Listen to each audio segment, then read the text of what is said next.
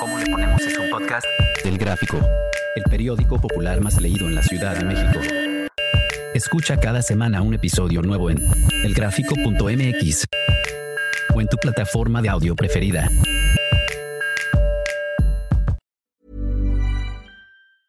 A lot can happen in three years, like a chatbot may be your new best friend. But what won't change? Needing health insurance. United Healthcare Tri Term Medical Plans, underwritten by Golden Rule Insurance Company, offer flexible, budget friendly coverage that lasts nearly three years in some states. Learn more at uh1.com. Bienvenido al programa ¿Cómo le ponemos? Soy Judy Kravsov. Cuéntame, ¿coges o no coges? Laura, Paula, Rodrigo, Denise, Sandra, Carlos, tú. Todos tenemos una historia. Bienvenidos al podcast ¿Cómo le ponemos? Y aquí con toda la confianza tenemos a Claudia. ¿Cómo estás, Claudia? Hola, ¿qué tal? Soy Claudia. Cuéntanos, Claudia, aquí en el podcast de ¿Cómo le ponemos? ¿Coges o no coges? Bueno, te voy a contar, les voy a contar a todos. Para mí, el hecho de decir coges, había un conflicto. Siempre que me preguntaran, ¿coges o no coges? Yo decía, pues no, yo no cojo, yo hago el amor. O sea, para mí es una cosa muy clara que nunca he cogido en mi vida y que siempre he hecho el amor. Aunque sea una cosa de primera instancia o un encuentro este, Casual. casual. Tuve un amante exquisito que sigo teniendo. Bueno. Porque esas cosas no se, no se pierden, porque obviamente cuando encuentras a alguien con quien puedes tener eso, yo siento que es un brujo brasileiro, él es mexicano, pero mm, estuvo muchos años en Brasil y aprendió muchas cosas sobre Brasil y tiene algo de subterráneo. Ten- Tengo dos amantes, uno que es como hacia arriba y muy espiritual y otro que es hacia abajo y es, y es subterráneo. Ese es como un brujo, brujo brasileño que tiene una cosa muy... Yo me lo imagino mucho como las serpientes o como los coyotes o como... que tiene esta cosa muy en tierra. Y él, por suerte, bueno, una vez tuve un, eh, un encuentro en donde con mi dedo, tocándolo yo a él, a través del dedo, me hizo sentir un orgasmo imposible de creer. Y luego otra vez en un concierto de música que fuimos a ver un, un compositor mexicano, me tocaba, eh, no sé cómo decir, pero esta parte que es como la más gordita abajo del dedo gordo de la mano. Y mientras me estaba tocando era como si me tocara por dentro y sentía mucho placer también. Y también llegué a una cosa de éxtasis muy, muy fuerte. Y él me enseñó a manejar mi energía. O sea, como que yo no entendía que tenía que ver con algo energético y ahora cada vez que dice de energía es lo más importante de mi vida. y esta persona, digamos que es, él es X, ¿no? El subterráneo y el profundo. Es muy profundo. Sus ojos son muy profundos también. Y sus ojos los veo negros a veces cuando ves que cuando estás en un encuentro hay algo muy cercano y es como desde el vacío de lo oscuro, pero no una oscuridad este, negativa, sino como germi- de germinación y es como, es brujo, es muy brujo. Y me enseñó a manejar mi energía en un sentido que el intercambio sexual y erótico, porque también tengo la experiencia de dar vida a seres a partir de haber tenido relaciones amorosas, que ese es- fue con el papá de mis hijos, ¿no? Y ahí procreamos un ser, ¿no? Entonces también ese es importantísimo. Es el acto más bello, lo que se dio, un acto divino. Y aparte sí supimos, sabíamos. Yo dije, yo quiero tener un hijo y ese día lo tuvimos, ¿no? Lo supe al tercer día, que, que Andrés estaba, en- estaba procreándose en mi ser, ¿no? Y entonces regresando a esta parte, como que hubo algo en donde yo sabía que si él me daba toda esa energía, yo tenía que devolverle más energía. O sea, si él me la podía dar a partir de que yo trataba de darle placer desde mi dedo y él me estaba dando y me conectaba todo a mi cuerpo, a todo yo y me salía de mí. Entonces, ¿cómo le hacía para devolverle eso, no? ¿Cómo le devolvía algo así de fuerte? Y aprendí a manejar energía como si fuera una varita mágica de brujos y decir, ¿cómo le regreso a alguien que me está dando esa potencia, más potencia? Qué bonito. Y entonces lo que tratas de hacer cuando haces el amor. Bueno, ese es uno. En la otra parte del, amar, del amante que es místico, y aparte es alguien que sabe muchísimo sobre el fuego y que sabe muchísimo sobre una mística más cosmogónica, que ese es un brujo como... y es muy natural y es muy de penetración, por ejemplo, ¿no?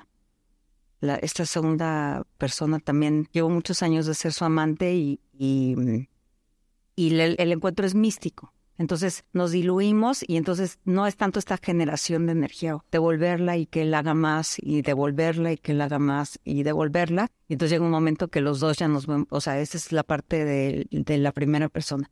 Esta segunda persona es más, tiene mucho que ver con el abrazo y el envolvimiento, el abrazo, el envolvimiento y como los ojos y la mirada y entrar, entrar, entrar. Y es mucho de penetración y aparte es algo raro porque yo siempre fui clitoridiana, o sea, como que a partir del clítoris tenía mucho placer. Y con él entendí algo muy claro sobre la penetración. Y ¿Qué es lo que entendiste? Pues no, no, no sé si es entender, más bien sentí que en esa penetración había un punto, que dicen el punto genital como una parte más, más conectada a algo físico, pero como él es un tipo que yo creo que ha trascendido la parte, mm, por eso es místico, ¿no? Porque ha trascendido la parte física y no tiene casi ningún apego a la materialidad, inclusive es un ser humano que es muy desapegado. Ahí como que me encuentro en un desapego inclusive físico y en los dos casos, tanto en uno como en el otro, encuentro que puedo lograr deshacerme de mi yo y encontrar un tercer punto. Porque es, él se deshace de su yo en diferentes modos yo del mío. En la parte del primer caso, que es la oscuridad, él, él tiene una cosa de que hablamos mucho sobre nuestras fantasías, qué queremos, nuestros deseos. Para él, la identidad es el deseo. Y en el segundo caso no se habla de nada y es en el silencio. ¿No? Y entonces como que me complementa mucho. Luego tengo terceras personas que tienen más que ver a un nivel freudiano con mi papá. No, no porque yo quiera coger con mi papá, obviamente no, pero porque tienen que ver con que es ese estatus de mi papá, de este lugar de que fui sus ojos, de este lugar que, que fui el centro de su vida, de su corazón, ¿no? Y, y el mío y mi eje, ¿no? Y luego esa tercera persona que también tiene nombre y, y que aparte es raro porque él es alguien que es impotente y que no tenemos sexualidad, pero que todo se procrea en un nivel de, de convivencia. Entonces es raro porque el tercer punto es un impotente. Wow. Como que me suena un poco que para ti una entrega sexual es ceremoniosa. Sí, y soy poliamorosa, que me encanta ahora que existe la palabra, porque yo siento que no me puedo salir del amor. O sea. Pero no nada más con un amante. No de nada, con todo. Entonces, el poliamor no te hace infiel. No, al revés. O sea, hay algo que la gente puede amar enormemente en una secuencia de tiempo. O sea, tú puedes haber amado infinitamente a tu primer novio y a tu esposo, y luego si te divorciaste a tu pareja de ahora, ¿no?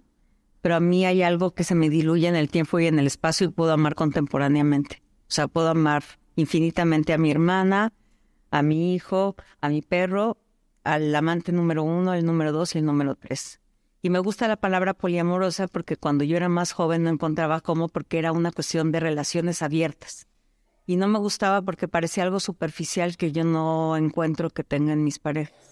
Porque aparte son grandes acompañantes de vida. O sea, para mí no solamente es la parte sexual porque yo no puedo, por eso es amoroso, no puedo quedarme con la parte mm, de solamente hacer el amor, sino que después de eso existe un acompañamiento de vida en donde no está involucrado, tú me das, yo te doy la negociación de tal que a mí me cuesta trabajo porque son dependencias. Exacto, pero sí hay un cómo estás y, una amistad y una, y una procuración. Es, una, es un acompañamiento, a mí me gusta la palabra mucho acompañamiento y entonces en ese acompañamiento el valor de cuando hay un encuentro se vuelve tremendamente, pues no sé, altisonante. Hay algo ahí que después de ese acompañamiento en donde ninguno de los dos está pidiéndole nada al otro porque no hay, no hay una negociación y una conveniencia. Tú estás conmigo por esto y esto y esto, no.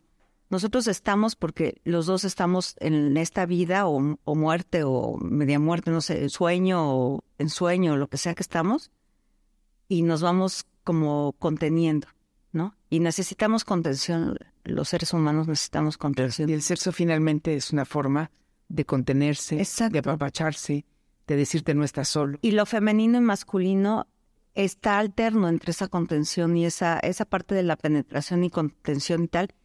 Está, ¿no? Acabo de, de pintar un cuadro que es el cometa y me pareció que esa tangencialidad de de repente algo celestial pasando por la Tierra era muy parecido a lo que me pasa. Y, y no es en el se- sentido como literal ni, ni vulgar, sino que es algo fuera del mundo, ta- pasando tangencialmente por esta Tierra, pero, pero que la Tierra mientras tanto rota y rota relación de un sol y mientras tanto hay agua, viento y muchas cosas que se involucran. Y me parece que en la penetración de dos seres existe la posibilidad de salirte de ti mismo, ¿no? Qué bonito. y me parece completamente profundo, o sea, como que para eso, por eso coger no, porque yo no, yo no estoy cogiendo nada de nadie, ni a mí me coge nadie, es, es más como una cuestión que sí tiene que ver con el amor. Pues muchísimas gracias, Claudia. Increíble escucharte y me gusta que nos compartas esta forma de, de amar, más allá de, de la cama, más allá de los besos. Que todo, pero se dan, ¿eh? Hablamos de los besos largos y cortos, igual que todo lo demás, largo y corto. Muchísimas gracias.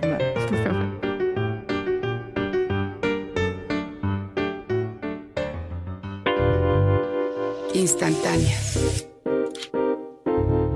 de Judy Kravtsov.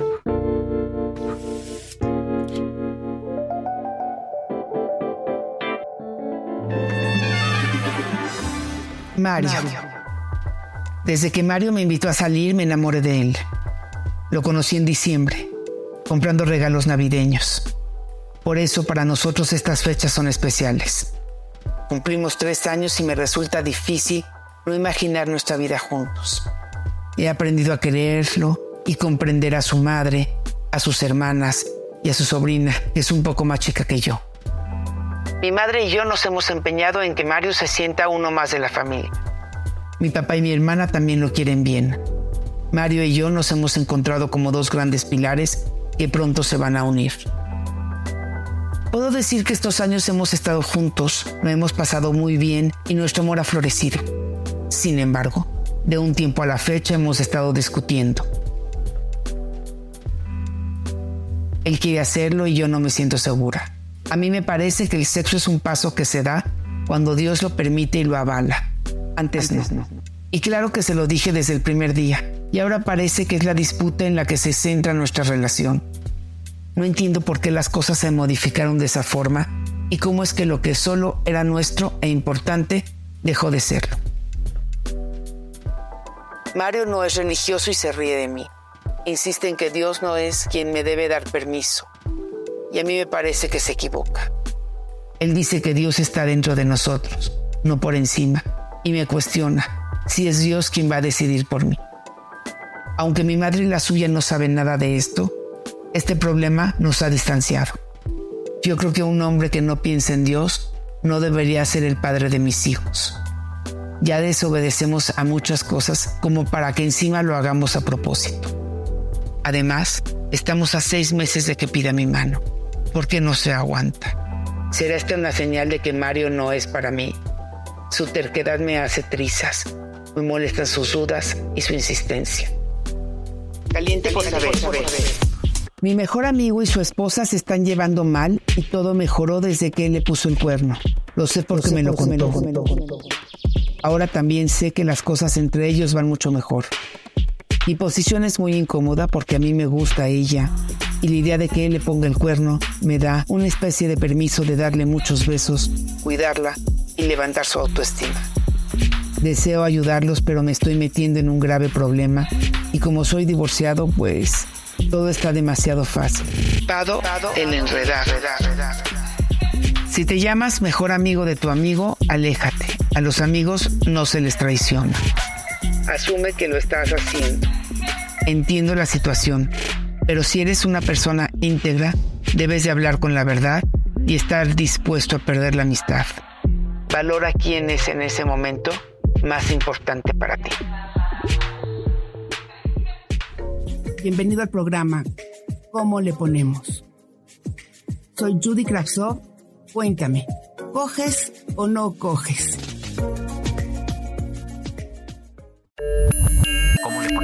Podcast del Gráfico, el periódico popular más leído en la Ciudad de México. Escucha cada semana un episodio nuevo en elgráfico.mx o en tu plataforma de audio preferida. El Gráfico, el periódico popular más leído de la Ciudad de México.